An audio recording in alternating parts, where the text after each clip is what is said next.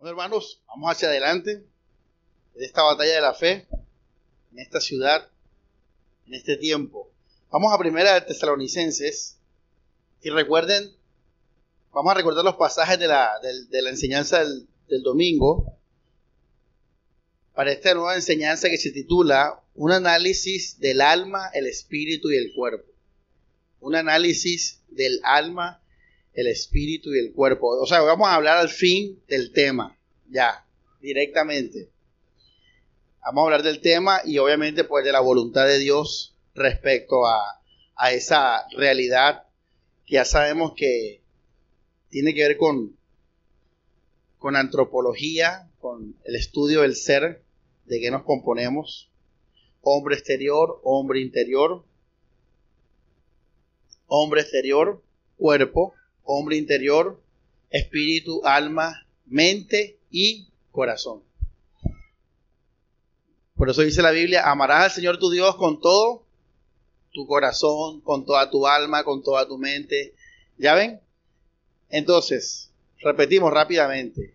Nos dividimos entre hombre exterior y hombre qué? Interior. El hombre exterior, cuerpo. Ya, el cuerpo. Hombre interior, espíritu, alma, mente, corazón. Un análisis del alma, el espíritu y el cuerpo. Y vamos a primera de Tesalonicenses. Primera de Tesalonicenses. Capítulo 5, versículo 23 dice, el Dios de la paz los santifique completamente, los conserve íntegros, fíjense, ¿qué dice? Espíritu, alma y cuerpo. La vez pasada, el domingo, hablamos de María, que alabó al Señor en su espíritu y en su qué? Y en su alma. Vimos a Juan, el anciano, bendiciendo a, el receptor de la carta en tercera de Juan diciendo que deseo que prosperes en todo así como prospera tu alma. Otra, otra traducción dice tu espíritu. Entonces fíjense, una realidad. Tenemos el texto de Hebreos 4, la palabra de Dios separa el espíritu de qué? Del alma. Entonces, no es un invento, no es un invento de Samuel ni de un teólogo, lo dice la Biblia. Espíritu, alma y cuerpo ¿Estamos bien ahí? Listo. Eh, vamos a hablar rápidamente del alma. El alma, eh, ya lo tocamos la vez pasada. Vamos a repasarla. Hace parte del hombre interior. Aquí es donde reside, residen nuestros sentimientos, nuestras emociones, sobre todo para enfatizar sentimientos, emociones, la personalidad.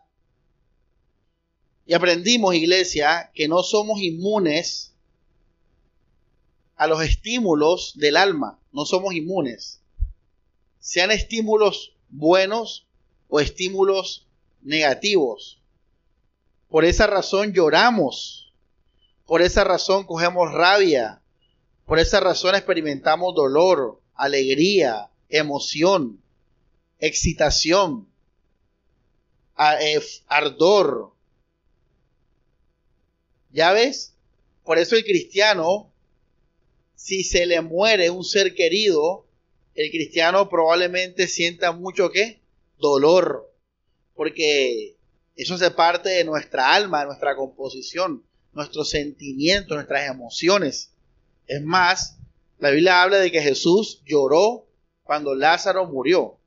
Y probablemente Jesús lloró al ver a la gente llorando, ver a la gente sin consolación. Eso le dolió. También dice que cogió rabia cuando entró al templo y vio a los mercaderes. En vez de estar en los, en los asuntos espirituales de oración, estaban, convirtieron la casa de Dios en cueva de ladrones. Jesús cogió rabia, Jesús lloró. Dice la Biblia en Getsemaní, en el huerto de, que Jesús en el huerto de Getsemaní y lo dice así literalmente. Vamos a leerlo. Vamos al Evangelio de Lucas.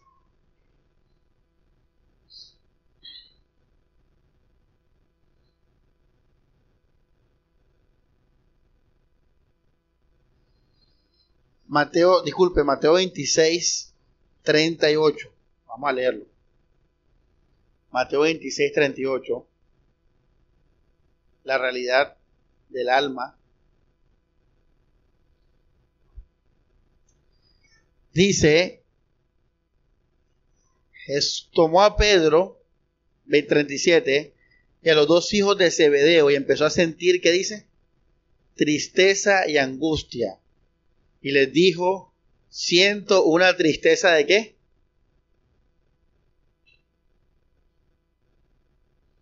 Hermanos, no los veo concentrados, vamos rápido, es un tema, es un temita complejo.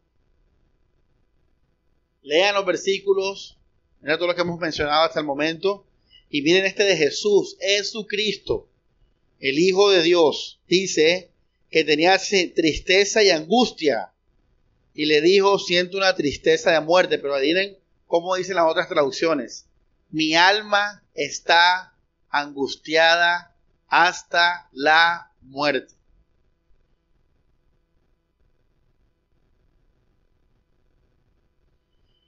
Ahora, algo interesante que vamos a hacer en este estudio como algo plus es enseñarles también que de dónde vienen los amores, de dónde se producen. Y en el caso del alma, aquí se produce el amor filial y el amor eros. En el alma, el amor filial y el amor eros vienen del alma de nosotros, no vienen del espíritu ni vienen del cuerpo, vienen del alma, del alma. Uno hace amigos por sentimientos, ¿verdad? Por recuerdos, por agradecimiento, por cariño, y uno también desea a, personas por eso, por, sentirse bien, por sentirse felices, agradecidos, contentos. Eh, ese es el alma, iglesia. Pueden hacer el amor filial, herederos, sentimientos, emociones, el ejemplo de Jesús. ¿Y qué, qué tenemos que llevarnos a la casa? Que no somos inmunes a eso. Tenemos alma. Quiere decir que el cristiano, por muy espiritual que sea, siempre va a sentir los efectos del alma. Siempre. Así que ya saben, si el día que fallezca un ser querido, que queríamos mucho de la familia, independientemente que, que fuera creyente o no, vamos a sentir ¿qué? Dolor. Ya. Vamos a sentir dolor, por ejemplo. A veces el alma se puede alegrar por cosas espirituales. Vimos el ejemplo de María. A veces el alma se puede alegrar por cosas espirituales. Sin embargo, estamos llamados, mucha atención a esto, a regular el alma por el espíritu.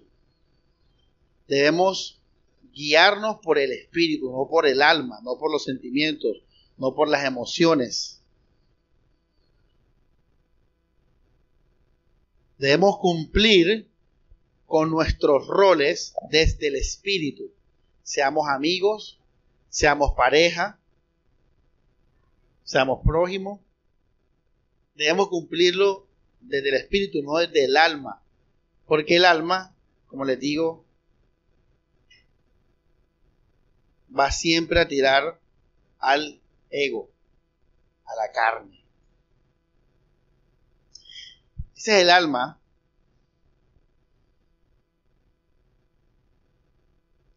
Y repito, ¿qué se va a llevar a la casa? Que usted no es inmune a eso.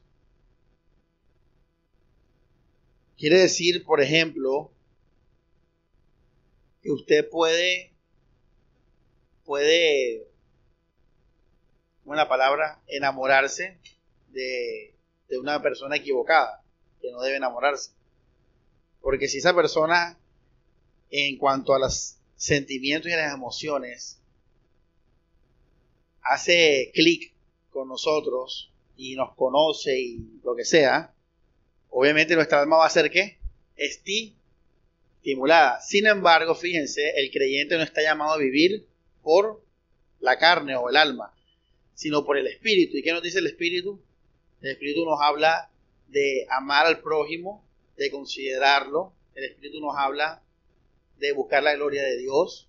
¿Ya? Entonces uno va a tomar ese sentimiento que puede sentir fuerte, lo que sea, y uno lo va a canalizar. Lo va a coger y lo va a controlar, dominio propio, lo va a canalizar para que sea, para que eso no se vuelva un tropiezo o se vuelva al final un acto pecaminoso o destructivo para el prójimo, para los hermanos. Pero ¿qué es lo valioso de esta enseñanza, iglesia? Que usted no es, no está protegido a eso. O sea, puede pasar de que usted llegue a estar en esa situación, porque el alma, el alma es el alma, el alma no es espiritual, el alma es algo humano. Pero repito, no estamos llamados a vivir por el alma o la carne, sino guiarnos por el espíritu. Entonces, fíjese, muchas iglesias prohíben, ojo esto, y muchas religiones prohíben ciertas cosas para evitar la estimulación del alma. Ya. Eh, eso está bien porque obviamente te ahorras un problema. Sin embargo, nunca va a permitir que la gente madure. Porque la gente llegue a ejercer el dominio propio. ¿Ya me entienden? La idea es que usted llegue a madurar y usted pueda ser maestro de su propia vida. Que usted sea libre en Cristo Jesús y siendo libre, ame con el amor de Dios. Ya, esa es la idea. Bueno, ese es el alma. Ahí hicimos un repaso rápido, ya saben el concepto del alma. Es la expresión de nuestro ser desde todo lo terrenal, lo material, lo humano. Y obviamente en el alma están las respuestas racionales, los pensamientos que surgen en respuesta a los estímulos humanos los sentimientos, etc. Vamos a hablar del espíritu. Ya saben que el amor filial y eros son causados o creados desde qué? Desde el alma. ¿sí? Amigos, lo que uno llama los seres queridos, e incluso pareja. También muchos se enamoran por la personalidad, por cómo se siente uno con la persona en cuanto a que es comprendido, acompañado, se alegra, etc.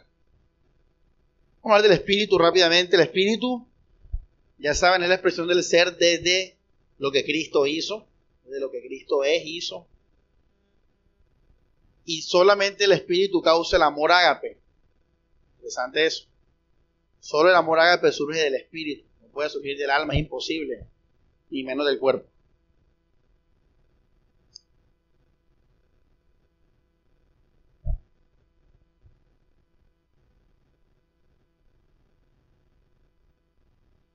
El Espíritu es lo que somos desde nuestra posición en Cristo.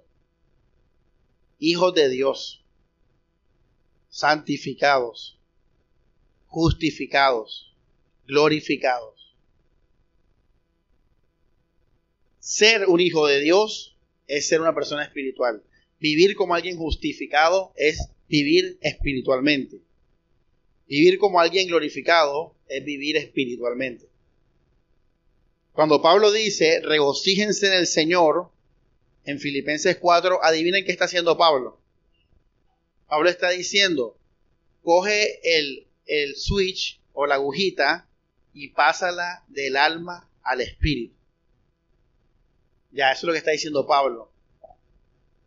Er, yo le decía, le compartí a María ayer que el creyente, el nacido de Dios, ya está completo en su espíritu. Ya Él es gozoso. Cuando la Biblia nos dice que nos regocijemos en el Señor, no está diciendo que, te, que, que, no eres gozoso y ahora te vas a gozar. No está diciendo que te pases al espíritu donde siempre vas a estar qué? Gozoso. Porque tu espíritu está bendecido. Por eso Pablo dice, hey, todos los días que tienen que hacer, revístanse del nuevo hombre creado según la imagen de Dios en perfecta santidad. Eso está en Efesios. Lo colocas ahí, eh, en Efesios. En perfecta santidad. Revístanse de ese hombre. Entonces, cuando yo le digo a usted, a un cristiano, oye, regocíjate en el Señor, le estoy diciendo, pasa del alma al qué? Al espíritu. O si está enfermo en un hospital, pasa del cuerpo a qué? Al espíritu. Y eso, aquí de ñapa, es fortalecerse en el Señor. ¿Qué es fortalecerse en el Señor? Es irme al Espíritu y tomar fuerza en mi debilidad del alma o de mi cuerpo. ¿Ya? En mi debilidad del alma o de mi cuerpo. Por ejemplo, en mi alma yo puedo sentir temor. Puedo sentir miedo desde el alma o desde el cuerpo. Si a mí me amenazan de muerte por ser cristiano, va a surgir un miedo que viene también por el cuerpo, porque es perder la vida. Cuando nosotros nos vamos al Espíritu, nos fortalecemos en el Señor de nuestros miedos, de nuestras inseguridades, de nuestras dudas, de nuestros dolores. Repito, puse el ejemplo de una persona enferma. Entonces, cuando Pablo dice regocíjense en el Señor, cuando él dice en el Señor, obviamente está hablando en el espíritu, del Espíritu, donde está el Espíritu vivificado.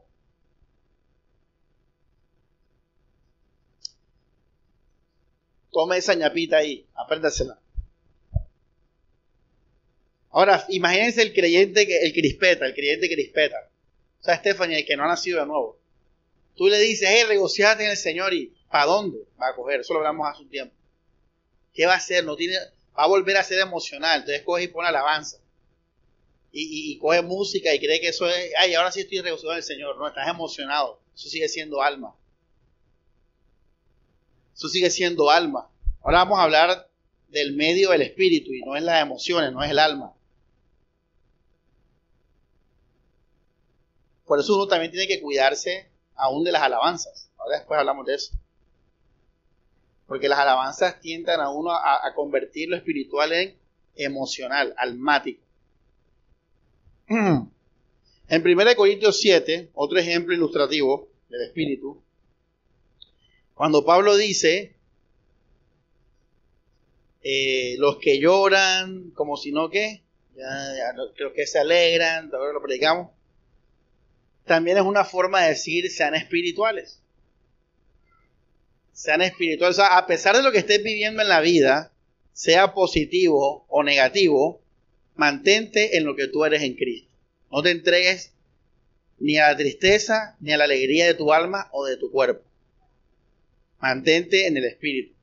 Fíjense que cuando el cristiano fracasa, o sea, es humillado, el cristiano cae y, cae a la carne y cae al mundo, es porque él mismo, en su necedad, dejó el espíritu y se volvió carnal en ese momento. Cuando un creyente peca.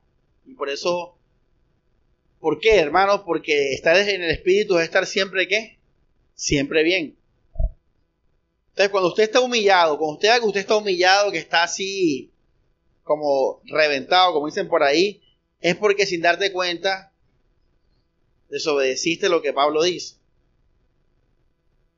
Cuando te vino la alegría, te entregaste la alegría. Cuando vino el dolor, perdiste la fe. ¿Ya? Por eso cuando vean cristianos de pelea, ¿qué digo Pablo? ¿Ustedes son qué? Carnales. Porque si fuéramos espirituales y yo vivo desde Cristo, tú no me puedes hacer nada a mí. Todo lo que tú me hagas, adivina qué voy a hacer yo. José, ¿qué voy a hacer yo? Dice la Biblia, si alguno tiene queja contra otro, de la manera que Cristo nos que perdonó. Entonces, si yo soy espiritual yo voy a estar en una fiesta con Cristo. Y cuando tú me hagas algo a mí, como yo estoy en una fiesta con Cristo, yo no lo voy a tomar en cuenta y te voy a perdonar enseguida. Pero si estoy peleando contigo, es evidencia que estoy en, la, que estoy en el alma, estoy viviendo en lo terrenal. Me hiciste, no me hiciste, como la canción de Terciopelados. Si me quedo, que me quedo, que me voy, que no estoy. ¿Sabes cuál es esa canción? Ahí, esto es los carnales Si me tengo, que no quiero, que me quedo, que no... Ya, los hermanos carnales. O sea, todo es terrenal. Lo que ven sus ojos, lo que sienten, lo que escuchan. Ya, el espiritual está en una fiesta con Cristo. Está bendecido con toda bendición espiritual. Por eso Pablo dice, repito, renuévanse en el nuevo hombre todos los días. Cuando te levantes. Yo hoy, hermano, mire, yo vivo, yo vivo con, con mundanos. Y hermano, eso en la carne de uno le, quita a uno la paciencia rápido, porque uno dice, o sea, uno ve, uno es muy sensible a, a la ignorancia, al error, al pecado, al egoísmo. Y uno dan ganas como de, de ser carnal, de imponerse, de, de qué es la cosa, alzar la voz o, humillar a la otra persona. pero entonces, como digo, estoy feliz, estoy feliz. O sea, no me voy a dejar por mi carne porque aunque siento alguna, en algunos momentos un estímulo de molestia o de, de, de, responder a la injusticia, estoy feliz. porque voy a, porque voy a dar lo que no, lo que no tengo? porque voy a dar cosas malas si Dios me está dando cosas buenas? Y eso es el fruto del dominio propio para los que se preguntan por qué dice el fruto del Espíritu del dominio propio, porque estás en el Espíritu y puedes soportarlo todo. ¿Ya? ¿Qué es renovarse? Coloque ahí, ¿qué es renovarse? Cuando Pablo habla en Romanos 12, 2, cuando habla en Efesios, eh, capítulo 4, verso 23, dice, renuévense en su espíritu y en su mente. Ojo, vamos a definir eso. Renuévense en su espíritu y en su mente. ¿Qué significa renovarse, hermanos? Significa volverle a hablar más de Cristo a mi mente. Volverle a hablar a mi mente de lo que Cristo es, lo que ha hecho conmigo y lo que va a hacer conmigo. Pero, como dice renuévate, quiere decir que cada día la idea es que tu conciencia tu conocimiento de Cristo sea mayor. Quiere decir que el lunes yo le voy a decir a mi mente, Cristo te amó siendo un pecador. Y el martes le voy a decir a mi mente, Cristo te amó siendo un pecador aún antes de que tú nacieras. Y el miércoles le voy a decir a mi mente, Cristo amó siendo un pecador aún antes de que yo naciera. Y me justificó de todos mis pecados. O sea, renovarse, hermanos, es coger la, mente, llenarla de Cristo y desde el día siguiente llenarla más de Cristo, de cosas nuevas de Cristo. Y el día siguiente de, cosas nuevas de Cristo. Por eso Pablo, y es un deber, obviamente es un mandamiento, crecer en el conocimiento de nuestro Señor Jesucristo. Porque la mente va, tiene que ir renovando. esto no es diario, obviamente, para muchos, pero sí debe ser eh, eh, la meta del día de mañana, o sea, de, la semana o del mes, que nuestra mente siempre esté renovada. Ahora, ustedes con las prédicas deberían estar renovados cada semana, porque estamos recibiendo siempre nuevo ¿qué? Conocimiento de Cristo. Eso es renovarse en el espíritu y en nuestra mente. Ahora, aquí hay algo muy importante y es el tema de la fe. La fe, estamos en el espíritu, ojo, porque yo les digo a ustedes, ¿cómo diferenciar de que no estoy siendo almático en mi búsqueda de Cristo o en mi relación con Cristo? La respuesta es la fe. La fe es el medio permanente del goce, del disfrute del Espíritu. La fe es el medio permanente del disfrute del Espíritu. O sea, nosotros para poder vivir en el Espíritu, tenemos que vivir por qué? Por la fe. Ahora, ¿qué es la fe? Es la confianza es la confianza, escuchen esto, la confianza, la convicción de lo que Dios ha dicho en su palabra. Cuando nosotros vivimos por fe, nosotros podemos aspirar a vivir en el Espíritu. Si nosotros no vivimos por fe, sino por lo que vemos, nunca podremos aspirar a vivir en el Espíritu. El Espíritu se vive por medio de la fe. Solamente cuando usted vive creyendo en lo que Dios ha dicho, confiado en lo que Dios ha dicho, en paz en lo que Dios ha dicho, entonces ahí empiezas a volverte o a vivir en el espíritu. Solamente ahí. Cuando confías en literalmente en todo lo que no vemos. Y por eso Pablo dice, andamos no por vista. No por vista, sino por fe. O el, el versículo que hemos hablado varias veces, el justo por la fe vivirá. Entonces uno no puede vivir por lo que por lo que ve o lo que siente o lo que sabe o lo que piensa, sino por la palabra de Dios. Eso es fe. Y, si haces eso, pues seguramente lo que viene es ser espiritual, no va a ser emocional. Lo emocional es lo opuesto, es lo lógico, lo emocional es lo que ves, es lo que sientes. ¿Ya?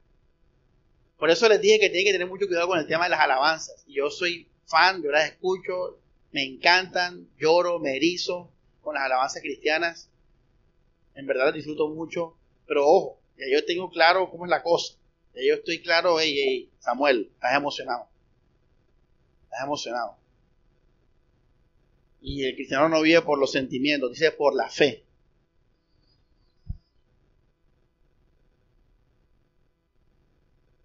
Entonces la fe, si usted tiene fe, usted va a estar disfrutando de qué? Del Espíritu del Señor. Viviendo por la fe. Bueno, vamos a hablar del cuerpo. Cuerpo. Ahora, el alma, ¿qué amores produce? Liz, ¿qué amores produce el alma? Eros y filial. Sí. ¿Qué amor produce el espíritu? Ágape. Fíjate, cuando tú eres espiritual, tú puedes aspirar a amar con el amor de Dios porque vives por la fe, estás lleno del Señor, estás en paz con Dios. Tremendo. El cuerpo, el cuerpo causa amor eros, amor estorgue. El alma también puede producir amor estorgue, pero principalmente el filial y el eros. Y el cuerpo produce principalmente el amor eros y el estorgue, porque el cuerpo, pues, está lleno de muchas pasiones las pasiones procuran eh, suplirse.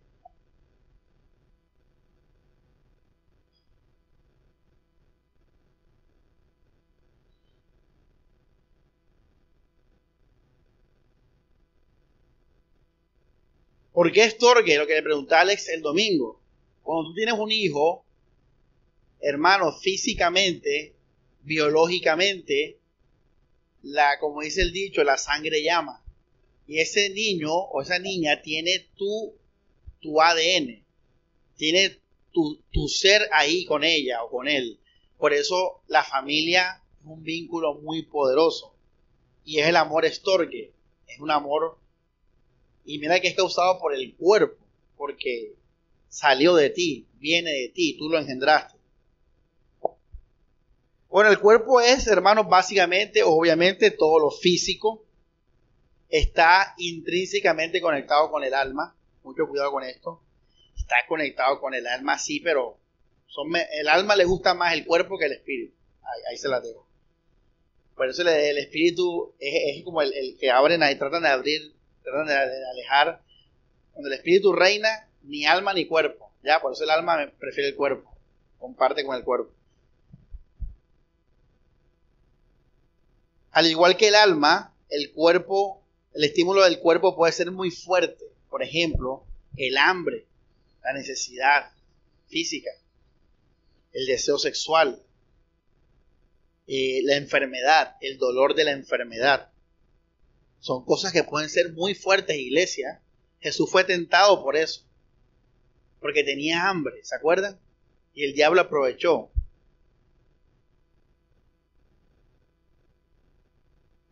necesidades del cuerpo. El deseo sexual entra aquí de manera enfática porque el deseo sexual crece por el cuerpo, puede crecer fuertemente al punto que la lo compara como, como un fuego, como estarse quemando. Y dice la Biblia, por eso cada uno tenga dominio propio de su propio cuerpo, cada uno sepa llevar su propio cuerpo en, honestidad y honor, porque a veces uno, ah, ya, ¿sí o no? no, no aguanta, quiere explotar. Necesidades, la parte sexual, la enfermedad, muy importante esto, iglesia. Cuando nosotros estamos enfermos, párele mucha bola. Párele mucha bola. ¿Por qué? Porque el dolor puede ser muy grande, iglesia. Puede ser muy grande y obviamente eso puede entristecer nuestra qué? Nuestra alma. Ya, y por eso Proverbios dice que es muy importante que no pierdas el ánimo en la enfermedad. ¿Sí o no? Dice que quien está enfermo y el alma está triste, ¿quién lo podrá sostener? Cuando usted está enfermo, iglesia, es una prueba, eso es una prueba. Uno tiene que orar y tiene que, que fortalecerse en el espíritu porque vas a querer dejar la fe, vas a querer quejarte, tener mal humor, ¿verdad? Entonces, el cuerpo, como les digo, puede ser muy fuerte. Por eso también tenemos que ser sabios en el trato con el cuerpo. Dormir bien, comer bien. A mí hasta ahora no me ha afectado todavía, pero, pero obviamente puede pasar y si pasa va a ser doloroso y va a ser una carga. Entonces por eso uno tiene que ser sabio con el cuerpo así como con el alma. ¿Se acuerdan que Pablo nos aconsejó, hey, cálmense, cojan la suave con el matrimonio, no se metan en problemas porque los afanes cargan, ¿sí o no? Ya sabemos que el alma puede ser muy fuerte, igual el cuerpo. Hay que ser sabios con el cuerpo. Si usted no duerme bien, te va a pesar el día siguiente. Te va a pesar en la prédica. Si usted no se cuida, te pueden venir enfermedades que te van a fastidiar tu peregrinaje espiritual. Y van a incluso estimular tu alma para que esté rabiosa, negativa, etc. Entonces también es sabio tener un trato eh, astuto con nuestro cuerpo. También por eso uno se casa. Por ejemplo, Pablo dice que para evitar andar disperso por, la, por la, el estímulo sexual, entonces cásate y vas a estar tranquilo, ¿ya? Eso también es un movimiento sabio, estratégico para que el cuerpo, porque ya sabemos, que ¿qué estamos aprendiendo en estas prédicas? Que pueden ser muy, ¿qué? Fuertes esos estímulos muy fuertes. Ya. Ahora, el cuerpo, recuerden, también nos produce miedo a la muerte. El cuerpo. Eso Jesús dice, no teman al que puede matar el cuerpo. Él lo dice. Sino teman al que puede matar el cuerpo y el alma en el infierno. Entonces, hermanos, muchas veces podemos crear temor por llegando por el miedo a morirnos o a que nos pase algo que creo que fue lo que le pasó a Demas cogieron a Pablo, lo, pusieron preso, lo sentenciaron a muerte y demás dijo, uy, zona, me dio miedo y se fue al mundo. Cuando Pablo dice que se fue al mundo, no está hablando que se fue a, divertirse, está hablando de, que evitó la muerte, evitó la muerte, porque Pablo ahí fue puesto en cautividad y fue su última cautividad en 2 Timoteo. Entonces, tenemos ahí algo muy básico del alma, el espíritu, el cuerpo, este, ¿qué quiero que se lleve a la casa? Repito, que el alma y el cuerpo pueden ser estimuladas muy fuerte, fuerte, fuerte, fuerte, fuerte, fuerte. Eh, por ejemplo, cuando alguien nos, pega sin, previo aviso, nuestro cuerpo ¿qué nos va a decir? O sea, defiéndete, pega de nuevo. Fíjense, todo el tema del, del fruto del dominio propio del espíritu. Ahora, igual que en el alma, la Biblia nos llama a, vivir en el espíritu, no en el cuerpo, no por el cuerpo, No podemos vivir por el hambre, por el miedo, por el deseo sexual incontrolado, no podemos vivir por la enfermedad, por cómo estamos en el cuerpo. No, tenemos que vivir en el espíritu, no podemos vivir porque alguien nos pegó y ahora estamos así ardidos. No, nada. Hermanos, el camino del alma, el camino del cuerpo son muerte y vanidad. Por eso no podemos dejarlos a ellos que guíen. No podemos hacerlo. Siempre tenemos que ser guiados por el Espíritu Santo. Y eso está en Romanos. Los que son de Dios son guiados por el Espíritu Santo.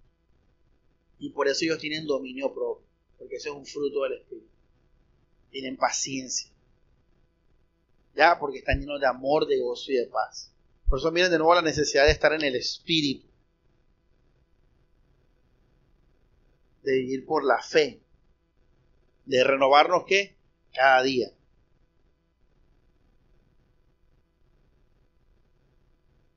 Ahora, un paréntesis, un paréntesis. Como creyentes, nosotros queremos que nuestros hermanos sean bendecidos en espíritu, alma y cuerpo. Nosotros deseamos eso y lo procuramos, fíjense.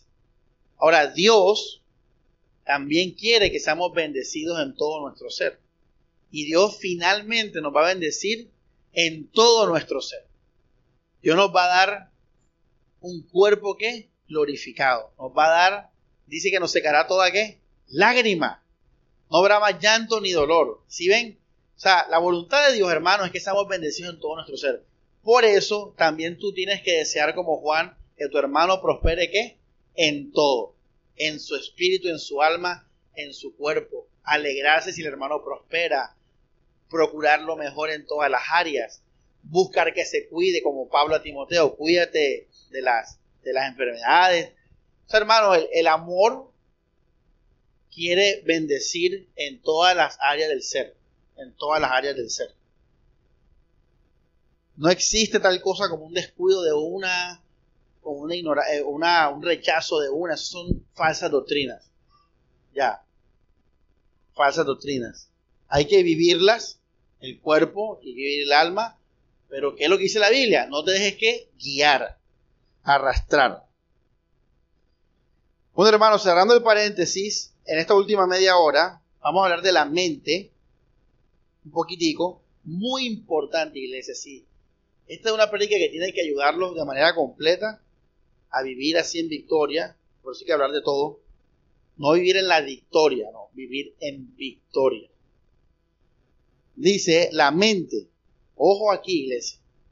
La mente, hermanos, es el centro de mando es el centro de mando. O sea, Alex, si es el centro de mando, ¿qué significa eso?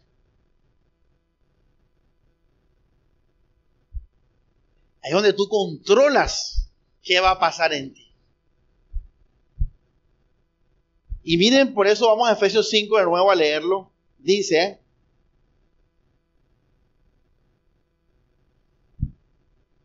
capítulo 4, verso 23, léalo de nuevo, dice, renuévase en su espíritu y en su mente. ¿Por qué la Biblia une estas dos cosas, espíritu y mente?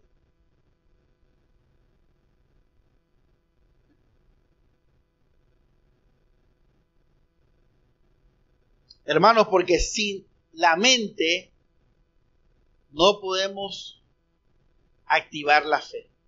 Y sin la fe no podemos vivir en el espíritu. En otras palabras, para poder vivir en el Espíritu, necesitamos a nuestra qué? Nuestra mente enfocada. Por eso Pablo es muy claro en Colosenses 3, poned los ojos en las cosas de arriba. Piensen, dice, piensen en Cristo su vida. La mente, hermano, es muy importante la mente. Aquí está el centro de mando. O sea, uno, un cristiano, no está pensando y que el alma, que el cuerpo, que esto, que lo otro. No, no, él está aquí en su mente, tiene todo unificado en su mente. Él controla aquí en su mente. Él no vive desde afuera, él vive desde su mente. Todo está aquí, la mente, la mente, la mente, la mente. Romanos 12.2 también lo habla, lo dice ahí claro Pablo.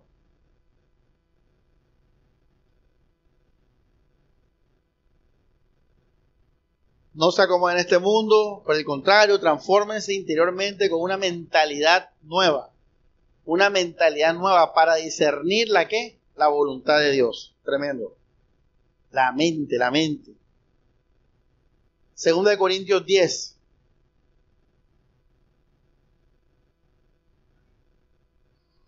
Fíjense, por eso un cristiano maduro al final puede estar donde sea no le va a pasar nada. Porque vive de su mente, pero el cristiano inmaduro no puede estar donde sea porque si su alma está muy estimulada, ¿qué va a pasar? El alma lo va a arrastrar, no pierde el control de su mente. Sí. Segunda Corintios 10 dice, versículo 4, eh, porque las armas de mi combate no son humanas, sino son el poder de Dios para demoler fortaleza, destruir teorías y todo tipo, mira, destruir qué? Teorías. O sea, los ataques son las teorías, son las ideas, los argumentos, dice, y todo tipo de soberbia que se levante contra el conocimiento, el reconocimiento de Dios. Hacemos prisionero todo razonamiento, todo razonamiento, sometiéndolo a Cristo, o sea, a la vida espiritual, tremendo, a lo que Cristo dijo, a lo que Cristo hizo. Él es el alfa y el omega, el principio y el fin, el que tiene las llaves del Hades y de la muerte. En lo que es Cristo, en lo que Él dijo, yo morí por ustedes, yo los amé, yo los glorifiqué, yo vengo por segunda vez. Todo lo que es Cristo. Vamos a Efesios, capítulo 5, versículo 6, dice, nadie los engaña con qué? ¿Qué dice? Dígalo, con argumentos falsos. No los engañen con argumentos falsos. En el 6, versículo eh, 16, dice, tengan siempre en la mano el escudo de la fe, en el que se apagarán los dardos incendiarios del maligno. Filipenses 4, en esto que pensad, ¿verdad? Todo lo, todo lo bueno, lo justo, lo puro. Colosenses 3, ya lo leímos 1.3, lo dije ahora. Ahora, miren, muy importante lo que vamos a hacer ahora, nuestro estudio, nuestra clase. Estos son clases, como dice la hermana Carmen. En nuestra clase. Oye, esto estoy enseñándolo porque quiero que vivan en victoria. ¿Se acuerdan que estamos con el tema del gozo allá? Y nada que viene en victoria. Ustedes son exigentes. Le he dado esas prédicas y nada. Siguen en fracaso cada dos días, cada tres días. Bueno, entonces dije, bueno, vamos a hablar más en detalle, en profundidad, para que ellos sepan discernir y todo ese cuento. Ojo esto. El cuerpo, cuando es estimulado, adivinen a quién le toca la puerta, Grace. ¿A quién se la toca? Grace. ¿Ah? A la mente. A la mente, Grace. Cuando el alma es estimulada, ¿a quién le toca la puerta? A la mente. Y cuando el espíritu es fortalecido y estimulado por Dios, también le toca a la mente. O sea, todos van a la mente. Por eso, iglesia, cuando a ti te pegan, si ahora te pega una cachetada sin aviso, ¿qué le va a decir tu cuerpo a tu mente? Reacciona, levántate, respétame, porque lo hiciste, ¿qué te pasa? Bueno, todos esos pensamientos surgen de tu cuerpo, no de tu... o sea, ahí tú estás siendo arrastrado por tu cuerpo. También puede llevar a tu alma. Fíjate lo que es ser un carnal. La persona le pega una cachetada y el cuerpo va y toca la puerta de la mente, pero la mente está llena de Cristo. Y dice, eh, lo siento, aquí no hay espacio para ti. Y se va a echar a reír. ¿por qué hiciste eso? Porque una persona llena del Espíritu Santo. Su mente está cautiva de la palabra de Dios. Por eso, hermanos, por los frutos los conoceremos. Por eso, hermanos, las obras son importantes. Porque ahí tú vas a ver quiénes son los que están firmes y quiénes son los que están carnales. ¿Cómo lo vamos a saber? Es en las pruebas, es en la, en la, en la, en la vida como tal.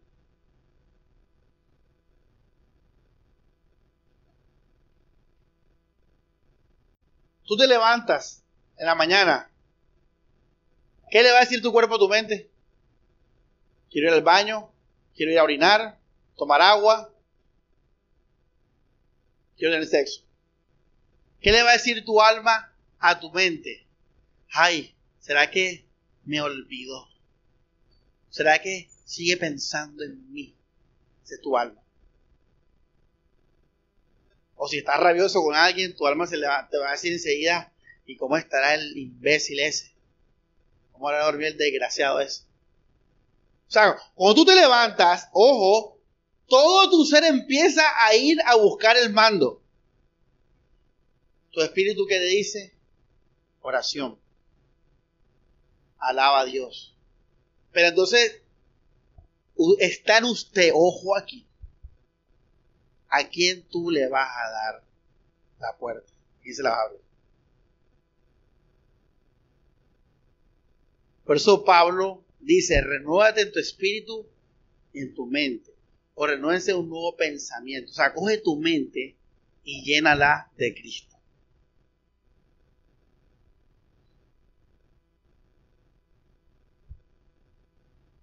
Hermanos, por eso es importante, aquí viene la necesidad de la oración, de congregarnos, de leer la Biblia. Porque cuando leemos la Biblia, nos congregamos, cuando oramos, estamos también llevando nuestra alma y nuestro cuerpo a cosas que ayudan a, fortalecer el espíritu. Ya.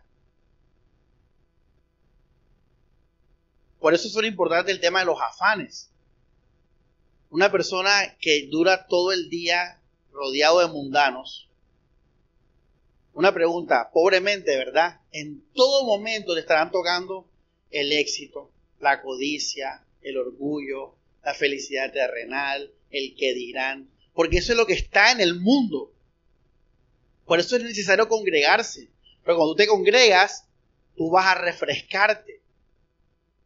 Tú vas a escuchar la prédica, tú vas a escuchar las alabanzas. Por eso Dios dijo todo lo que dijo, tiene sus razones. La oración. ¿Qué tan importante es orar? Sobre todo los que están expuestos a los afanes todos los días, tienen que orar más. Porque hermanos, todo nos está queriendo arrastrar. Por eso Pablo dijo, golpeo mi cuerpo y lo pongo en servidumbre.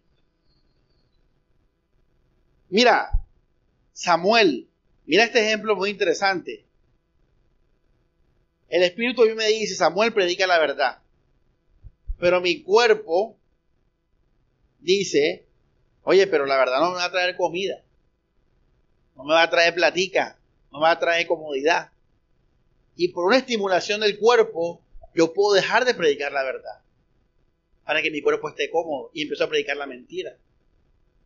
Entonces, iglesia, el bombardeo es real, es diario. Todos quieren controlar tu mente. ¿Qué dice Pablo? Llevando todo qué?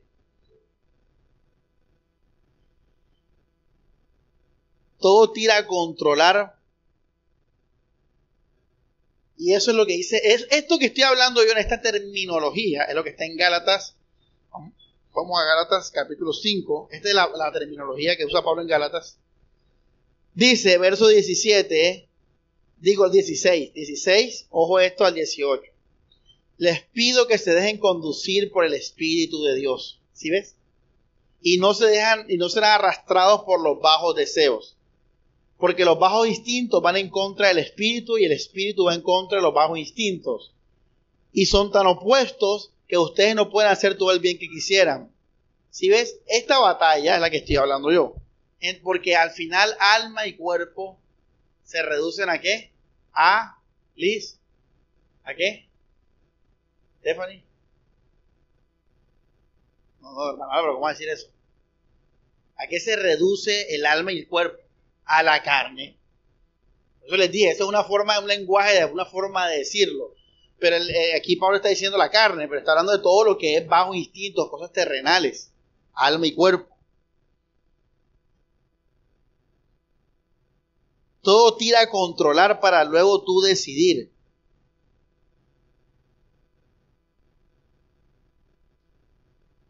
Entonces, hermanos, en la mente está la batalla real. Hermanos, estímulos una y otra vez. Y recuerden los amores que se causan en cada parte de nuestro ser. O sea que si yo, si mi alma quiere causar un amor eros o filial, ¿a dónde va a ir para estimularlo, Stephanie? A la mente.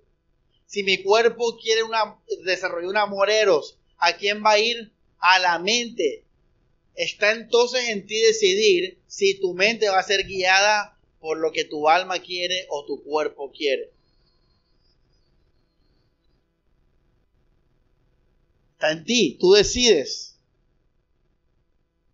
El cuerpo te dice, necesito esto. Tu espíritu te dice, estás completo en Cristo. Y recuerden, todo el camino del alma y de la carne es muerte y vanidad. Egoísmo, muerte, vanidad, carne. Esa es la carne. Por eso Pablo dice, no se dejen arrastrar. No se dejen guiar, arrastrar. Porque si eso es amor eros, o ese amor filial lo sientes por tu esposa, hágale, ¿ya? Métale primera. Relado. Mi mujer. Pero si es la mujer del prójimo, no. Yo no voy a dañar, no voy a destruir una familia. Ahí le pones pares y ahí lo tienes. Ahí lo tienes, hermano. Pero está dominado. Tú no lo necesitas. Tú no dependes de esas cosas. Por eso tú puedes dominarlo. Cuando una persona es dominada por eso, ahí es donde viene el desastre. Acá, en esto que acabo de enseñar está la madurez y el discernimiento espiritual. Por eso Hebreos 4 dice, separa el alma, el espíritu, y discierne las intenciones del corazón. O sea, iglesia, ¿qué es ser un cristiano maduro y tener discernimiento? Es saber qué viene de qué, de dónde. La canción del pelado. Que si viene, que si voy. Eso es un cristiano maduro, un cristiano que sabe esto viene de aquí, esto viene de acá, esto es por esto, esto es por aquello y vivo por esto. Eso es un maduro. Alguien que tiene claro de dónde viene todo. Y obviamente vive por el espíritu. Pero una persona que no tiene discernimiento, o sea, imagínate, anda ciego, pensando que esta es la voluntad de Dios, se estrella, etc. Pablo dijo, he aprendido el secreto de todo. Todo lo puedo en Cristo que me fortalece. Poder vivir solo por el Espíritu, sin depender del cuerpo y el alma, es decir, a quién tengo yo en los cielos y fuera de ti nada deseo en la tierra. Se refiere a eso. No es que esa persona que dio el salmo no tenía ganas de una salchipapa después de ese salmo. Debe ser una peliculita en Netflix. No, se refiere a eso. O, que tenía su esposa que le gustaba mucho.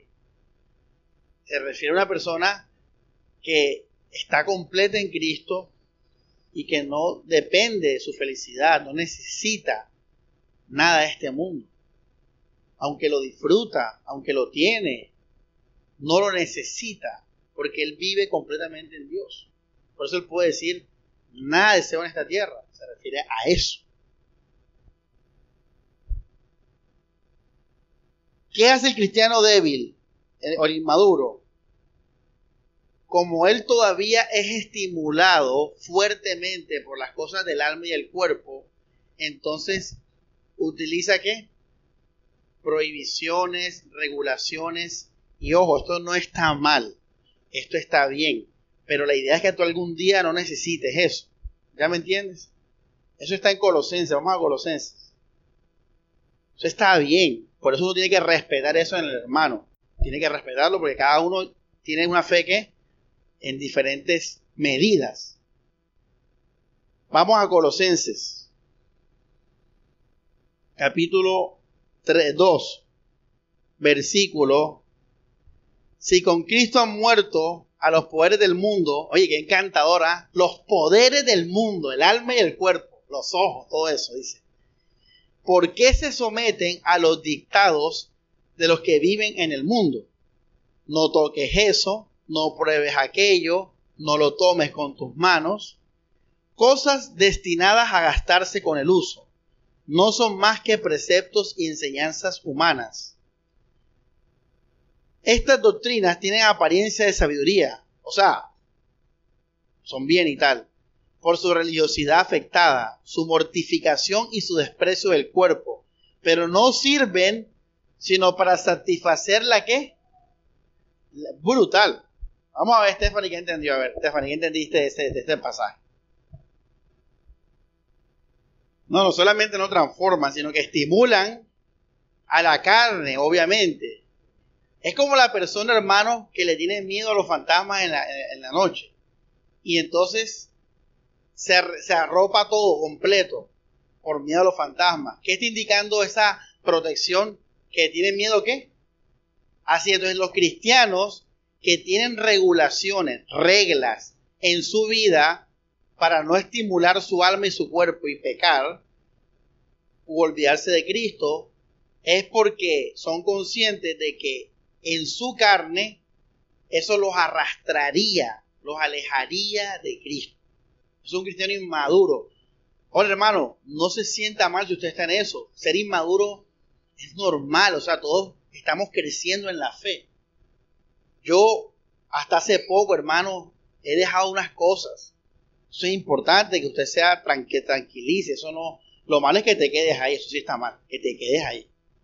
Ya. Pero fíjate, esto es brutal. Dice, si con Cristo han muerto los poderes del mundo, ¿cuáles son los poderes del mundo? El mundo tiene poder. Claro, todo lo que Él nos ofrece, lo que el ojo ve, son poderes del mundo. Pero Él dice ahí, tú estás muerto a eso. Tú, vives es por Cristo. ¿Ya? Dice, eh, vamos al verso 20, 21, no toques eso, no pruebes aquello, no lo tomes con tus manos, cosas destinadas a gastarse con el uso. Miren esto que es importante. No son más que preceptos y enseñanzas humanas. Ojo, esto que voy a decir muy importante. Según Romanos 8, hermanos, ¿en qué se basa la ley del Espíritu? Respuesta, en lo que Cristo hizo. ¿Qué hizo Cristo? Él derrotó al pecado Vamos a Romanos 8, a leerlo bien bueno allá. Romanos capítulo 8, versículo, vamos a leer el 3. Mari, léelo en voz alta. Romanos, Stephanie, mira, ve, se distraen en lo más crucial e importante de la prédica. Estos detalles son los que hacen la diferencia. Así que, hermano, no se distraiga. Mari, voz alta.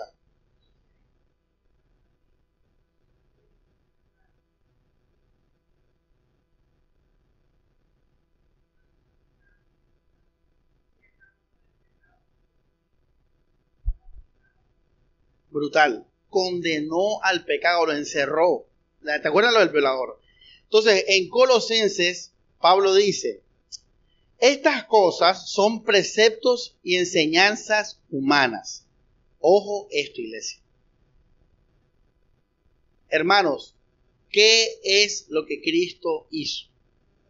Iglesia, ¿qué hizo Cristo? Cristo murió, resucitó, condenó. ¿Qué leyó María Mónica ahora? ¿Condenó a qué? El pecado está condenado. El pecado no tiene poder sobre los creyentes. Él, venció la muerte. Tenemos promesa de vida eterna. Cristo hizo eso. Ya. Ahora, todo lo contrario o, lo diferente a esto son enseñanzas humanas. Todo, iglesia, todo, todo es todo, completamente todo, el matrimonio, la ropa, las bebidas, las comidas, los lugares, dejar de pecar, todo eso es humano, porque el, el, ser humano puede dejar de pecar en un sentido físico. El ser humano puede dejar de ir a ciertos lugares. El ser humano puede, puede vestirse de lo que como él quiera. El ser humano puede hacer muchas cosas, pero todo eso es humano. Al final, iglesia, ojo lo que voy a decir ahora, al final, nada de lo que sea humano, o sea, lo contrario a lo que Cristo hizo, va a llevarnos a ser espirituales. Nos va a llevar a ser qué? Carnales. Carnales. Por eso el cristiano carnal es, está lleno de muchas cosas terrenales. Nosotros estábamos en una iglesia así. Sabía una cantidad de cosas terrenales, ¿no? Que la mujer no puede hacer esto, que el hombre tiene que hacer esto y aquello, y tenemos que votar así, vestirnos así, cantar este tipo de música. O sea, todo eso. Ahora, eso no tiene nada de malo, iglesia. Si no depende de eso, no tiene nada de malo. Pero si tu fe depende de eso, Pablo te diría, oye, pero tú no estás que muerto a los poderes del mundo. Y uno de los poderes del mundo, adivina cuál es? La religión. La moral. Son poderes del mundo. ¿Ya?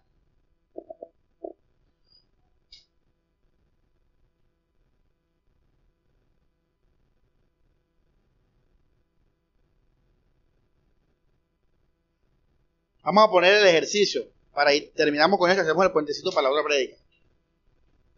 Ojo lo que voy a decir ahora. Cuando nosotros pecamos, ojo esto, el pecado tiene poder sobre lo, que, lo, aquello que está muerto, que va a morir. Esto es nuestra carne, el viejo hombre. Por eso cuando usted peca, usted va a sentir muchas cosas. Pero es porque tú también estás conformado de qué? Del viejo hombre. Ya. Ahora, tu alma, como tu alma es tu ser desde todo lo que terrenal, humano, todo eso, también se va a ver afectada por el pecado. Pero el espíritu es intocable. El espíritu dice, no hay condenación el Espíritu dice, el pecado está qué? Condenado. Por eso Pablo dice en Romanos 8, ¿quiénes disfrutan de eso? Los que se dejan guiar por el Espíritu. Son los que disfrutan de eso.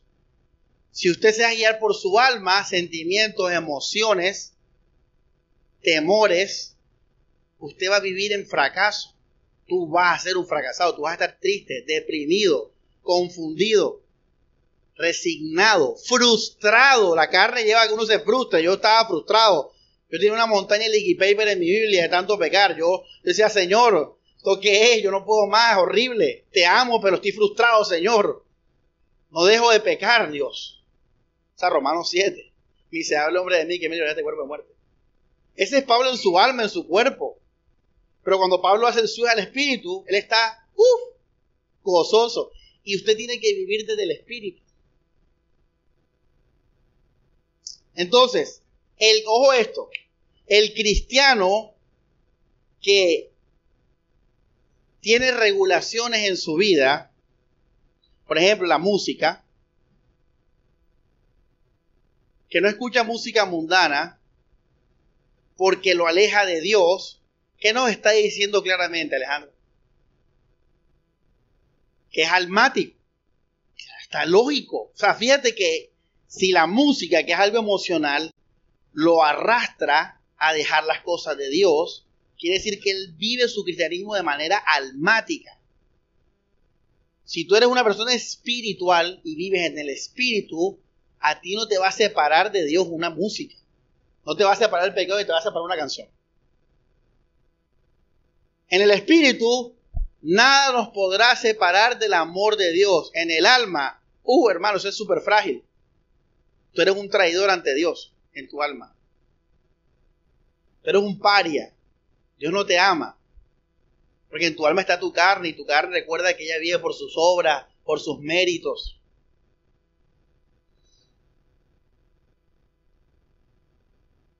Entonces la idea es que usted llegue algún día a ser libre en Cristo Jesús. Que usted no dependa de métodos y regulaciones para vivir arrastrado por el Espíritu Santo. Que a ti una película no te, no te aleje de Dios. Que a ti una conversación no te aleje de Dios. Que a ti una música no te aleje de Dios. Que a ti un lugar no te aleje de Dios. Que a ti unas costumbres no te alejen de Dios. Que a ti una ropa no te aleje de Dios. Que a ti el pecado no te aleje de Dios. Eso es la idea que usted, ahora cuando usted nada lo aleja de Dios en tu alma, José, cuando tú dices, hey, nada me aleja de Dios, yo puedo hacer lo que sea. ¿Qué dijo Pablo? Todo me es que, pero para el maduro, para el maduro. Cuando Pablo dijo ahí, la verdad es que no hay nada malo en sí mismo, es el maduro. El inmaduro que decía que comer sacrificar a los ídolos que era pecado. Entonces, José, si yo ya yo sé que nada me, me va a quitar esta libertad en Cristo, ¿cómo voy a vivir yo mi vida? Sin temor. Cuando uno vive sin temor y vive en paz, ¿uno qué hace? Uno es libre. Y cuando uno es libre, ¿uno qué hace? Uno es uno. Uno es uno. Uno es libre. Uno, uno elige todo en su vida. Pero cuando uno no es libre, uno no es uno. Porque hay cosas que te pueden, ¿qué? Alejar de Dios. O sea, yo las quisiera hacer, pero es que me alejan de Dios. Eso no es ser libre. ¿Ya ves? Es una persona almática o carnal o... O sea, por eso Pablo dice, adivina qué dice después de Colosenses, lo que leímos ahora. ¿Qué dice después? 3.1, léalo. Poned la mira en las cosas de... Si han resucitado con Cristo, busquen los pies del cielo, donde Cristo está sentado a la derecha de Dios. Piensen en las cosas del cielo, no en las de la tierra. Porque ustedes están muertos y su vida está escondida con Cristo en Dios. Nosotros cometemos un error en la iglesia que decimos, ay, chévere, yo soy libre en Cristo y tal. Entonces se, ponen a hacer cosas que antes no hacían por miedo a perder su fe, pero como el pastor predicó eso, él dice, bueno, ya no tengo que perder la fe. Y van y pierden la fe. ¿Qué pasó ahí? Sí, tú no tenías relación con Jesús. Esto es para la gente que tiene relación con Cristo. Este es para la gente que está completa en Cristo. Este es para la gente que, que vive en el Espíritu. Esos son los que pueden disfrutar de la libertad. No una persona que, no ora, que no busca a Cristo, que no, nada de eso, que es una persona emocional. Obviamente esa persona no puede vivir la libertad en Cristo, porque ¿qué va a pasar? Va a volver a caer en qué? En esclavitud, porque va a volver a ver el poder del pecado, el poder del mundo, el poder de todos los, poderes del mundo. ¿Ya? Eh? Por eso, iglesia, no se apresure. Esto no es algo que tú tienes que hacer como un, como un periódico. No, esto es que tú en verdad disfrutes tanto a Jesús, confíes tanto en el Señor, que empieces a experimentar tranquilidad en tu vida, que nada te va a poder separar del amor de Dios.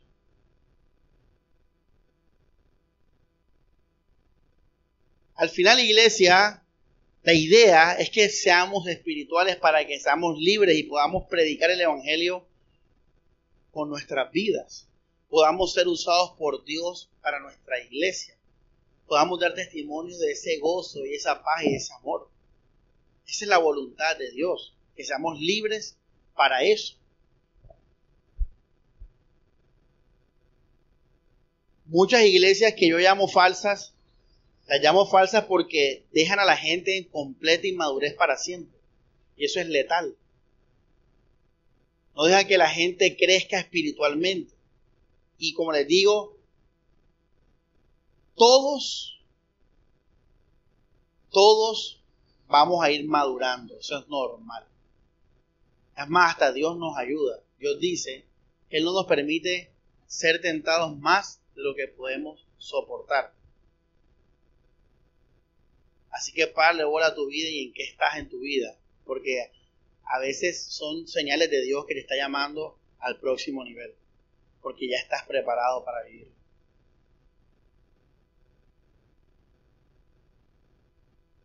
Espíritu, alma, cuerpo, guiados por el Espíritu.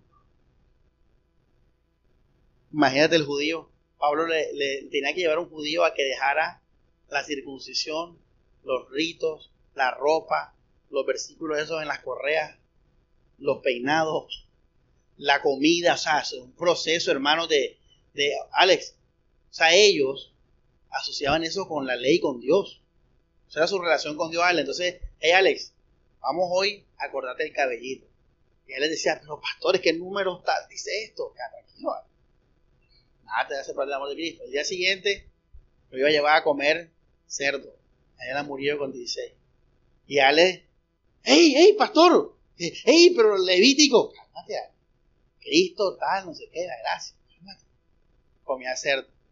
Ella se cortó las trencitas, está comiendo cerdo. O sea, eso era el contexto, pero es que para un judío, así como tú te guardas de muchas cosas, para el judío esas cosas que para ti son eran esas cosas de la ley.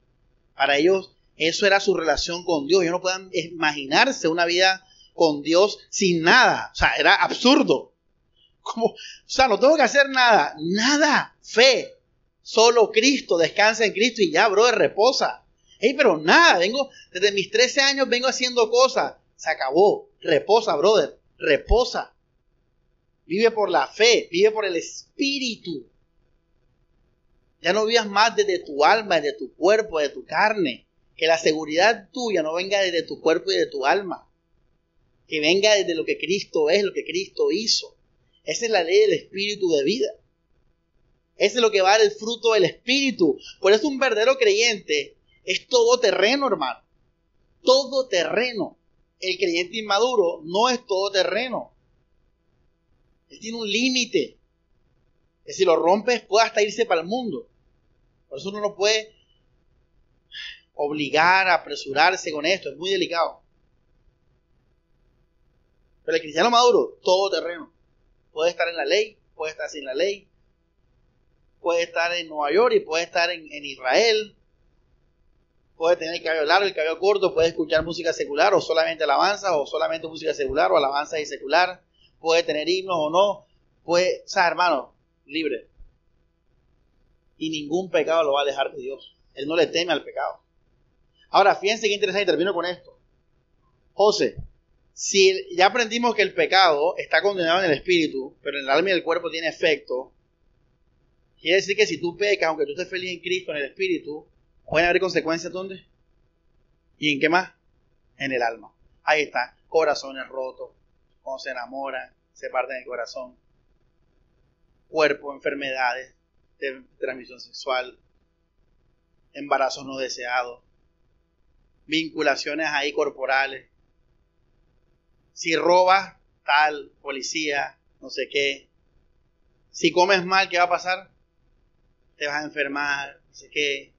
Ya, entonces uno como cristiano, ya les dije, uno, aunque viene el espíritu, uno es, hey, hey, tengo que ser sabio con mi cuerpo, con mi alma, a la medida que voy madurando en el espíritu.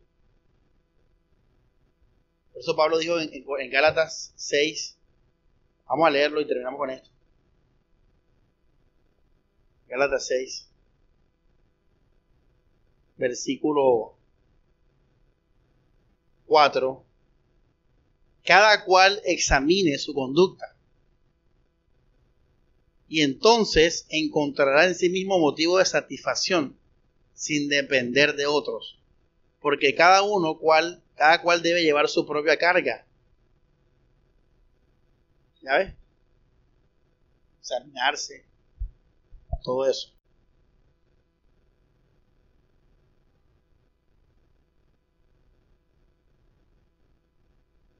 Termino con esto, iglesia, como un plus, un bonus, un bonus de, del pastorado. El pastor, hermanos, no debe ser un neófito. ¿Por qué, iglesia?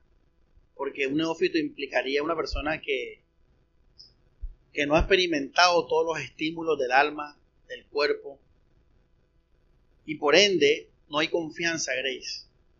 Esa persona puede caer en orgullo, puede pecar, puede apartarse, puede dejar tirar la iglesia. Un pastor ser una persona todoterreno, porque él va a enseñar toda la palabra de Dios completa.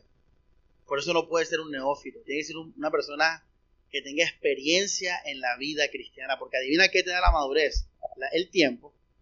Una pregunta, usted, si viene a la iglesia y lleva cinco años, ¿qué significa cinco años de qué? De prédicas, cinco años de comunión, cinco años de perdón soportar, cinco años de amor. O sea, el, queda la experiencia, la da el tiempo. Por eso Pablo dice, un pastor no puede ser un rey implantado, un rey, es el griego. Eh, el pastor tiene que ser todoterreno. Porque él, tiene que ser libre, obvio, porque él va a enfrentar todo y él, debe predicar de todo. ¿Ya? ¿Qué es un cristiano maduro? Recuerden, alguien que tiene discernimiento con caridad y que su vida depende solo de no, él domina los poderes de su cuerpo, los poderes de su alma para controlar su vida. Para, con, ojo, controlarla. Porque uno puede vivir, nosotros uno disfruta el alma y disfruta el cuerpo. Ese no es el problema, ser controlados por esas cosas.